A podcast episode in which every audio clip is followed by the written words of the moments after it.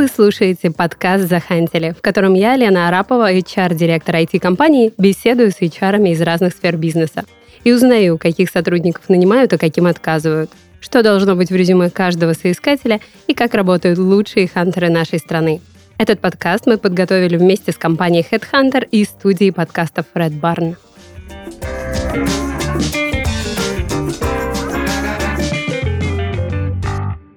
Друзья, у нас сегодня в гостях Наталья Громова, рекрутер номер один по версии HR Space.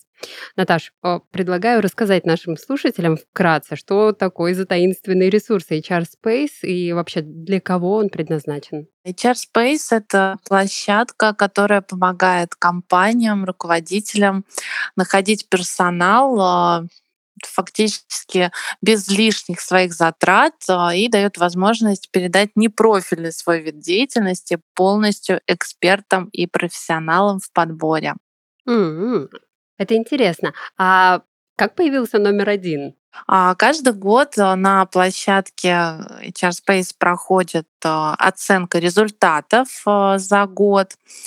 А, среди всех рекрутеров, всех экспертов, которые есть на площадке, и также оценка а, по рейтингу, то есть по качеству работ и отзывам. И на основании этих оценок по количеству закрытых вакансий, да, в том числе, подводятся итоги и делается вывод, угу. ну, выбирается первая десятка рекрутеров лучших.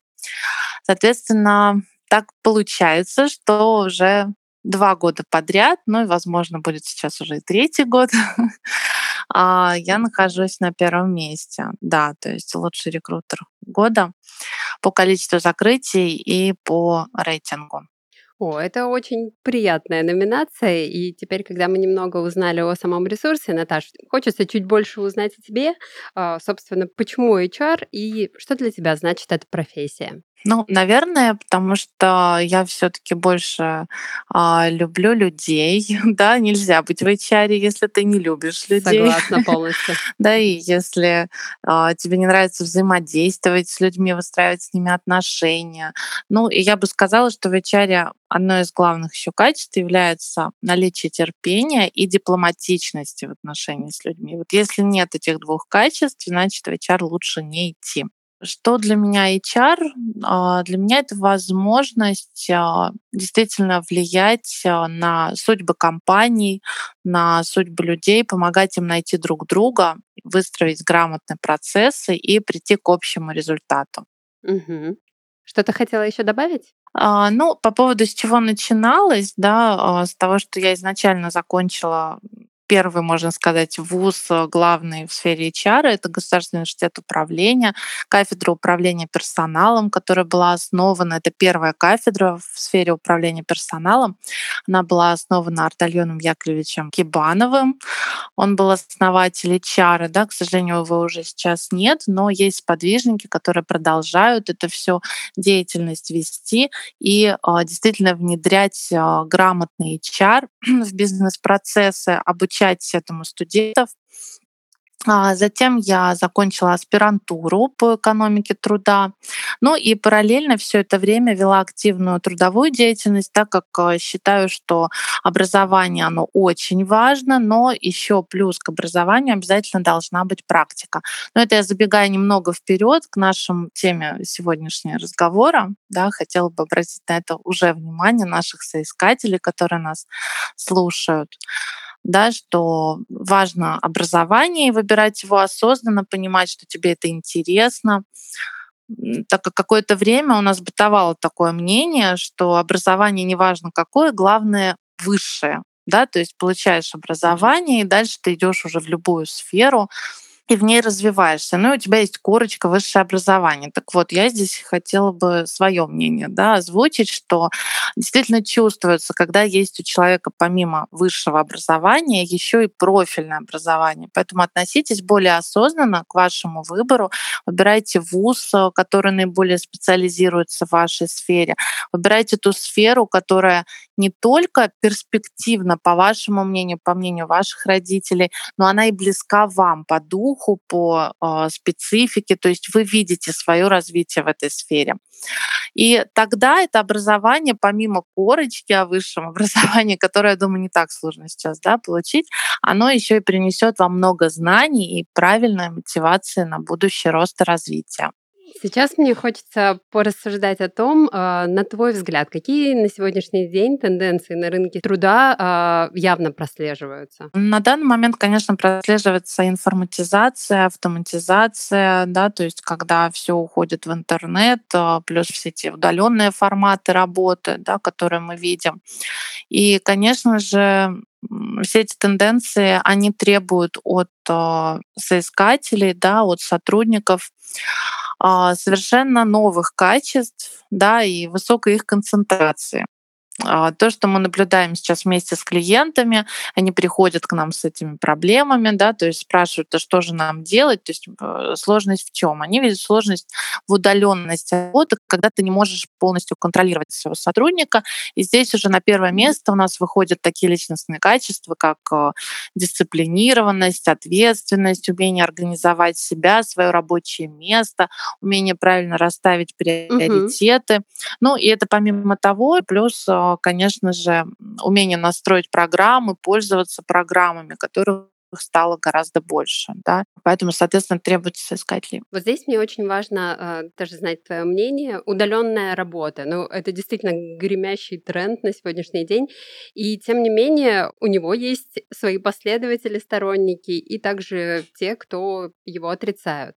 То есть, по сути, конечно же, это безусловный комфорт работать из любой точки страны, это удобно и сотруднику, и компании, которая может существенно снизить свои расходы и нанимать действительно лучших специалистов, невзирая на то, где они находятся.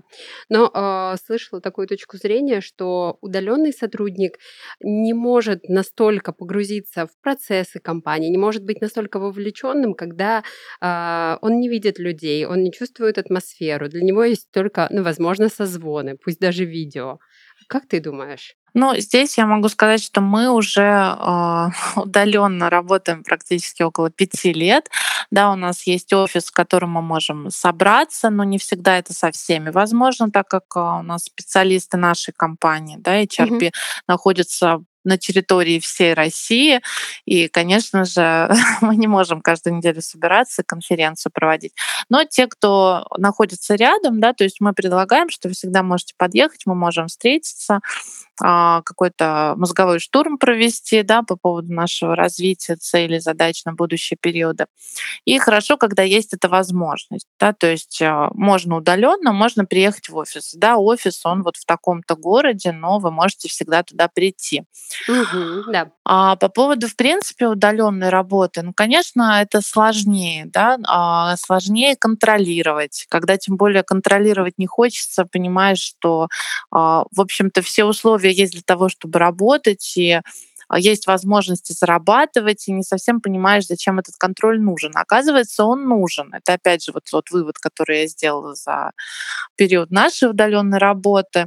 А, часто получается так, что специалист является экспертом, но это вот за последнее время есть такой кейс, когда есть специалисты, которые, да, они действительно эксперты, да, они профессионалы, но они не могут себя контролировать, и они не могут работать удаленно, к сожалению.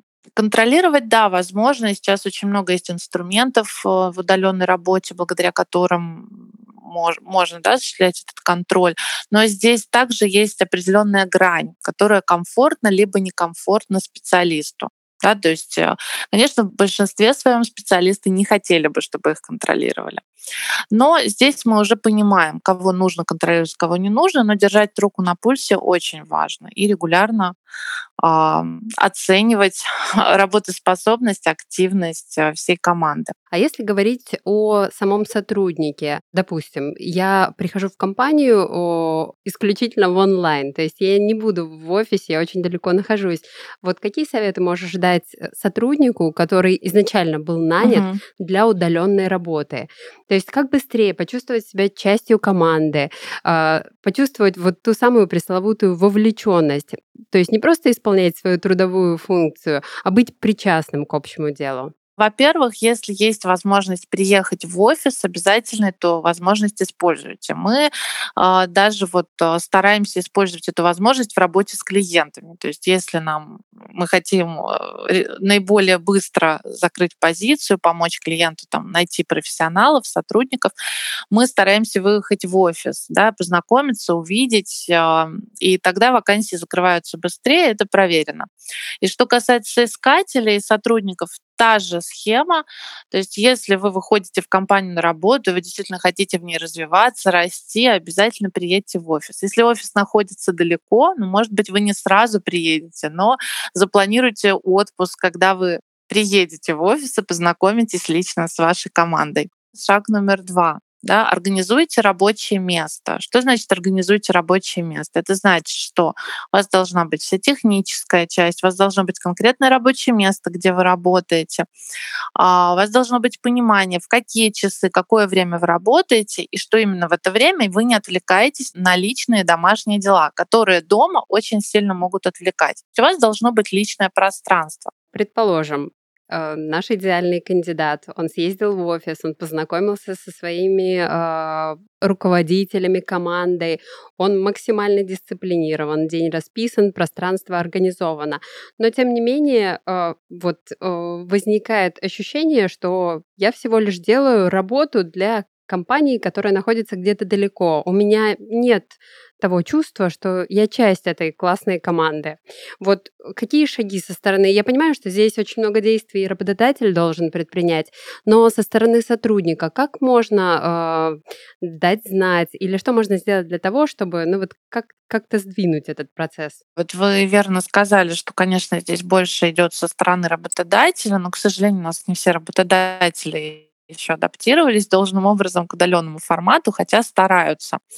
Поэтому нужно тоже их понять, простить и, и может быть, даже помочь адаптироваться к этому формату так как э, сотрудники также заинтересованы да, в этом. Но по поводу, что им можно дать понять, э, как можно уточнить, что еще, э, конечно же, здесь можно и нужно говорить о том, чего именно вам не хватает. Может быть, вам не хватает общения с вашими коллегами, которые там находятся в офисе, в головном, да, и которые могут поделиться с вами опытом, поделиться информацией о компании. Обязательно скажите об этом, что вам не хватает для того, чтобы а, проникнуться а, стратегией компании, проникнуться ее идеями, ее принципами, корпоративной культурой. И попросить организовать вам встречу с вашими коллегами, которые уже давно работают, которые результативны, для того, чтобы научиться от них, а как быть результативным. Здесь нужно бояться даже каких-то глупых вопросов, рабочих моментов. Обязательно все уточняйте. Ну и здесь нам помогают э, видеоконференции, да, также встречи, обсуждение планов, итогов. Э, если этого нет, вы можете предложить. У меня вот был не так давно случай, когда мне даже вот э, уже практически там 2-3 года у меня работает данный сотрудник да, со мной в команде. И а, сотрудник сам мне сказал о том, что Наталья, мне не хватает контроля. Ну вот прям вот не могу вижу, что мне его не хватает, сама себя посадить не могу за стул и не могу заставить работать. Для меня это был такой кейс, знаете, вот невероятно поучительный. Вроде ты учишься на управлении персоналом, изучаешь менеджмент, но когда ты это слышишь от сотрудника, ты понимаешь, что ну, это невероятно, да. То есть действительно бывает не хватает. И я всегда говорю своей команде также, что мы есть друг для друга для того, чтобы друг друга дисциплинировать, самоорганизовывать, помогать друг другу настроиться на рабочие моменты. Тем более, когда там лето сейчас наступает, вообще бывает сложно, плюс 30 за окном, и ты вот сидишь в офисе за компьютером, либо у себя дома за компьютером, и вот вроде как работаешь. Поэтому, да, нужно быть на связи со своими коллегами, это помогает. Может быть, даже там с утра, да, причем рекомендация такая именно утром. Созвониться с вашим коллегой из другого там офиса, из, а, который уже давно работает в команде, в компании, а, пообщаться с ним на рабочие темы, рабочие моменты, а, перенять энергию, рабочее настроение, такой вот запал, поставить цели на день, и уже, соответственно, старт будет а, дан верный, да, и сможете этот день а, не, не пропустить, а использовать по максимуму. согласна со всем, что ты э, упомянула, и мне хочется прям отдельный акцент сделать на видеосвязи. Вот на сегодняшний день, к сожалению, э, очень часто есть возражения со стороны сотрудника, фон не тот, если это представительница прекрасного пола, о, я еще не готова для видео сегодня. И в целях экономии времени совершается аудиоконференция. Вот прям призываю все-таки, если не всякий раз, но э, как можно чаще использовать видеосвязь, когда вы можете посмотреть друг на друга. Это очень важно. Абсолютно полностью согласна. Причем у нас даже правило, да, то есть если вы зашли в Zoom, включите видео. Конечно, да, бывает, что кто-то не включает. У нас, допустим, есть еще корпоративный английский. А, и даже вот на английском мы увидели, что многие не включают Zoom. Но это неуважение к педагогу. И то же самое это неуважение к спикеру. Да? То есть если есть возможность включить видео, всегда его включайте, так как перед вами выступает а, там ваш руководитель, он там старается, он, соответственно, привел себя в порядок сегодня утром, чтобы перед вами выступить. А, значит, также постарайтесь да, быть готовым, включить видео. И это действительно контакт да, то есть это гораздо больше контакт, чем когда вот кто-то выступает, а кто-то там на фоне что-то что делает свое, да, там, не знаю, обедает. Ну, ни в коем случае не стоит пренебрегать видеосвязи полностью. Лен с вами согласна в этом. И еще мне хочется упомянуть про энергию. Ты уже затронула этот момент. Вот здесь в рабочем процессе, когда каждая минута на счету, у нас расписан день, и тем не менее, я очень рекомендую пообщаться изначально все-таки на неформальную тему. Это может быть, ну, знаешь, такой small talk, буквально 3-5 минут, который действительно э, позволит немного расслабиться и э, обменяться просто человеческой энергией. Сейчас, когда мы обсудили основные тенденции на рынке труда, мне хочется спросить э, по-твоему, какие на сегодняшний день наиболее востребованные сферы для профессиональной реализации? Конечно же, это, наверное, вы понимаете, что я скажу. Ну, первое — это IT.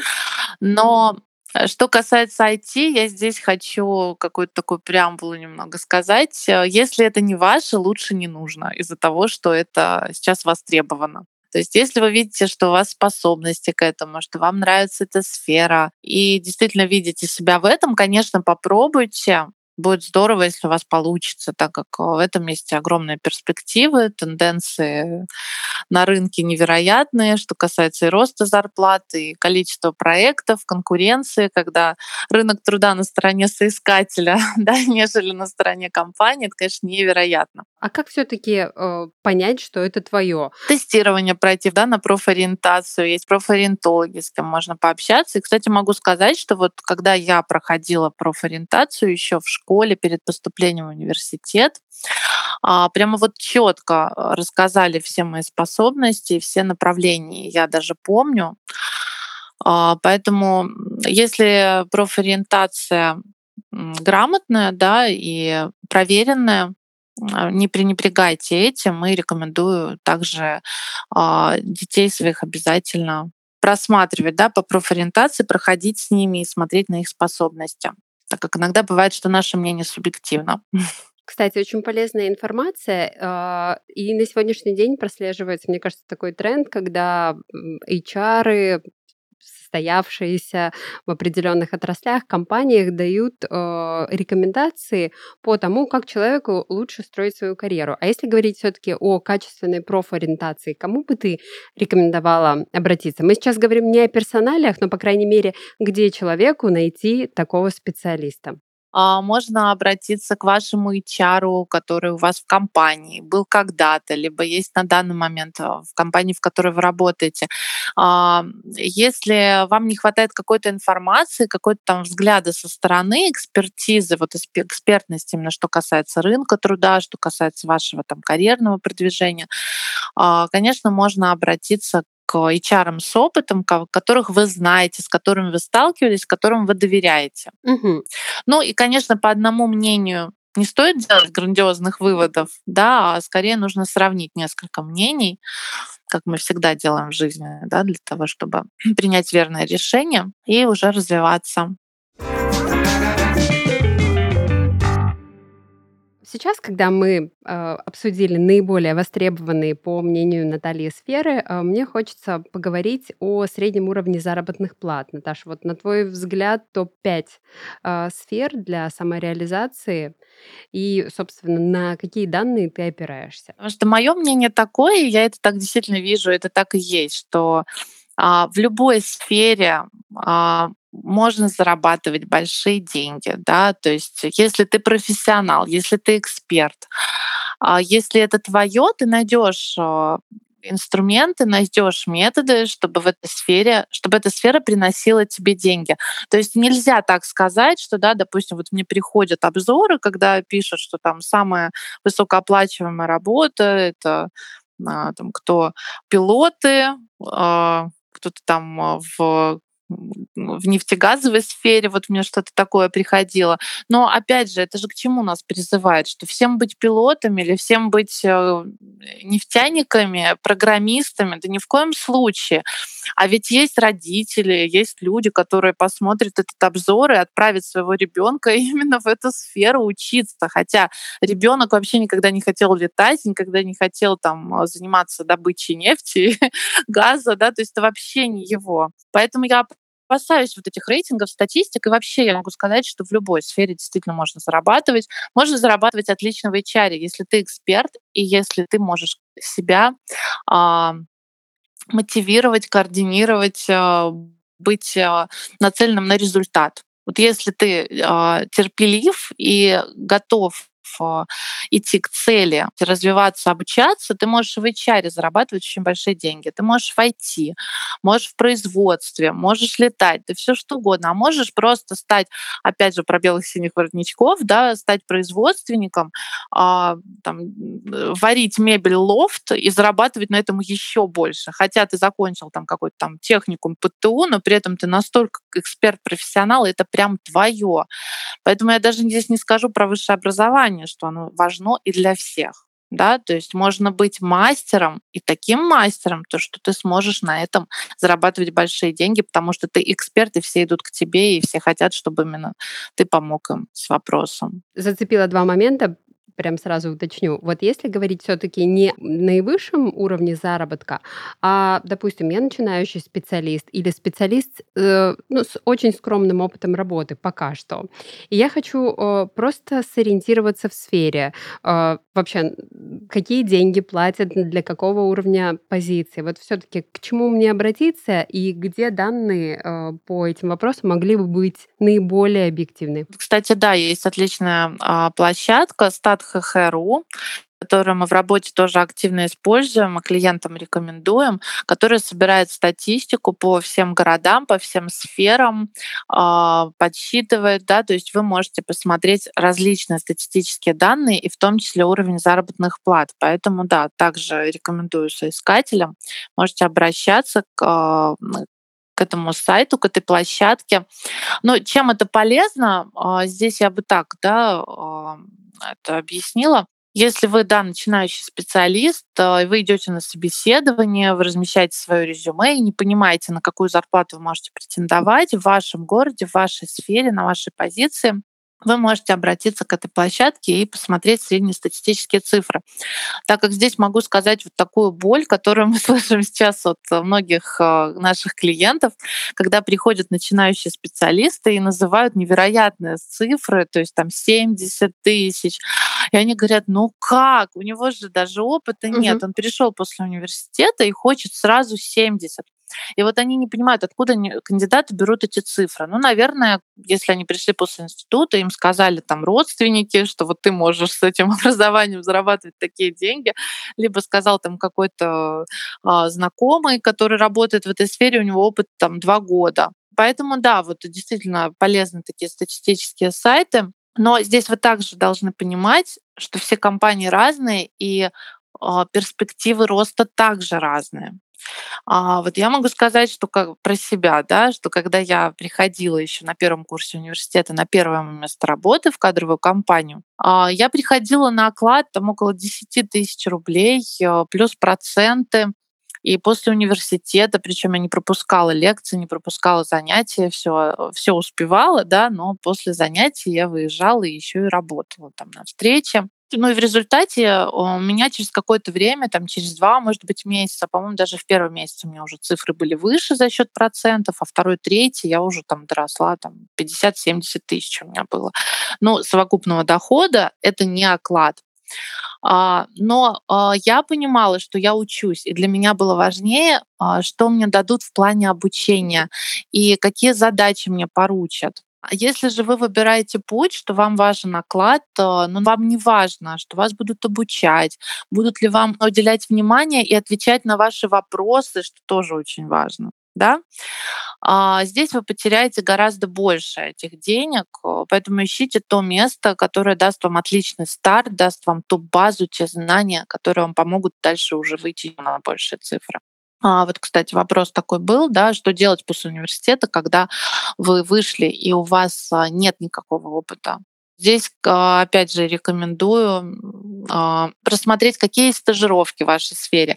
И причем не именно стажировка в любой компании, да, там любая компания, которая меня возьмет на стажировку. Как было раньше, опять же, да, неважно, какая стажировка, мне главное вот эту вот свою курсовую сделать на основе стажировки, чтобы мне в институте галочку поставили. Но нет, то есть всегда у вас должна быть осознанность в каждом вашем шаге в жизни. Я за это. Поэтому даже если у вас стажировка, воспользуйтесь этим моментом, проанализируйте компании, которые предоставляют возможности стажировки. Посмотрите, где вам было бы интересно дальше работать и в каком ключе, в каком направлении. И уже в эту компанию, в эти компании, да, несколько, конечно, подавайте документы на участие в стажировке. Ну и, конечно, важно, когда вы будете проходить собеседование в этих компаниях, дать понять этим компаниям, да, и а, сотрудникам, которые будут с вами работать, что вы приходите на стажировку не для галочки в институт, а что вы действительно хотите задавать вопросы, и вы спрашиваете, а вы будете отвечать на мои вопросы? вы сможете? Да, смогу. Ну вот как было у меня, когда я пришла на стажировку, я сразу спросила, сказала, я готова бесплатно, но только отвечайте, пожалуйста, каждый день там в 19.00 или в 18 после работы на мои вопросы. Я долго не буду мучить, но у меня будет много вопросов. Ну, соответственно, мне сказали, да, я, мы согласны, да, мы будем отвечать, но при этом я им объем работы определенно делала, восстанавливала там КДП, документацию, архивы, а они отвечали на мои вопросы, да, обучали вечером работе в 1С зарплата и кадры. Это действительно бесценно. Работаю за еду и опыт.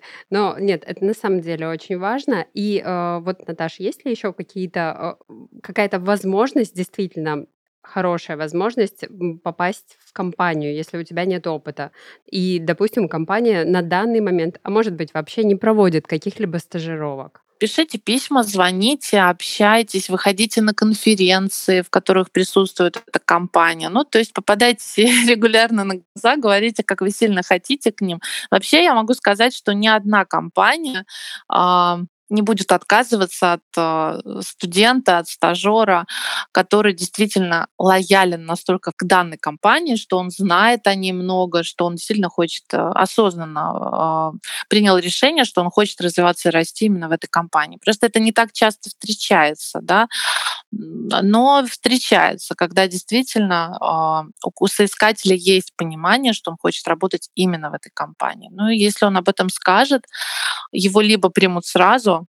либо, а, либо обязательно добавят его в резерв, и как только появится позиция, с ним свяжутся и пригласят на работу. Спасибо, Наташ.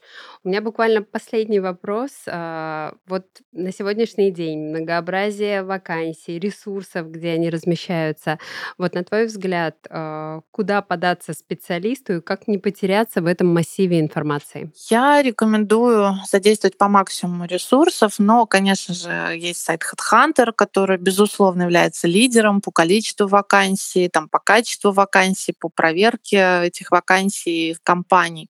А, но, конечно же, и другие ресурсы, да, то есть если вы нацелены выбрать компанию сами, а не чтобы вас выбрали, я рекомендую по максимуму использовать все возможные ресурсы и даже дополнительно заниматься там прозвоном этих компаний, писать письма, как-то с ними встречаться, общаться.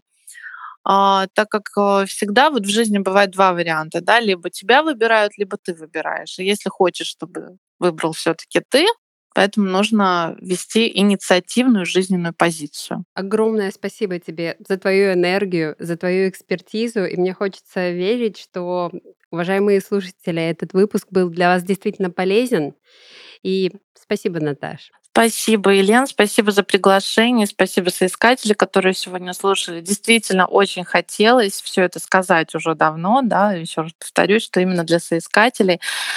А, так как а, видишь да, со стороны многие трудности, проблемы, многие вопросы, которые есть у соискателей. Ну и локально, конечно же, на них отвечаешь, но хочется, чтобы а, ответы на эти вопросы знали все наши соискатели. Поэтому спасибо, приглашайте еще, обязательно будем помогать и делиться экспертизой. С удовольствием. Спасибо, Наташа. Всем хорошего дня.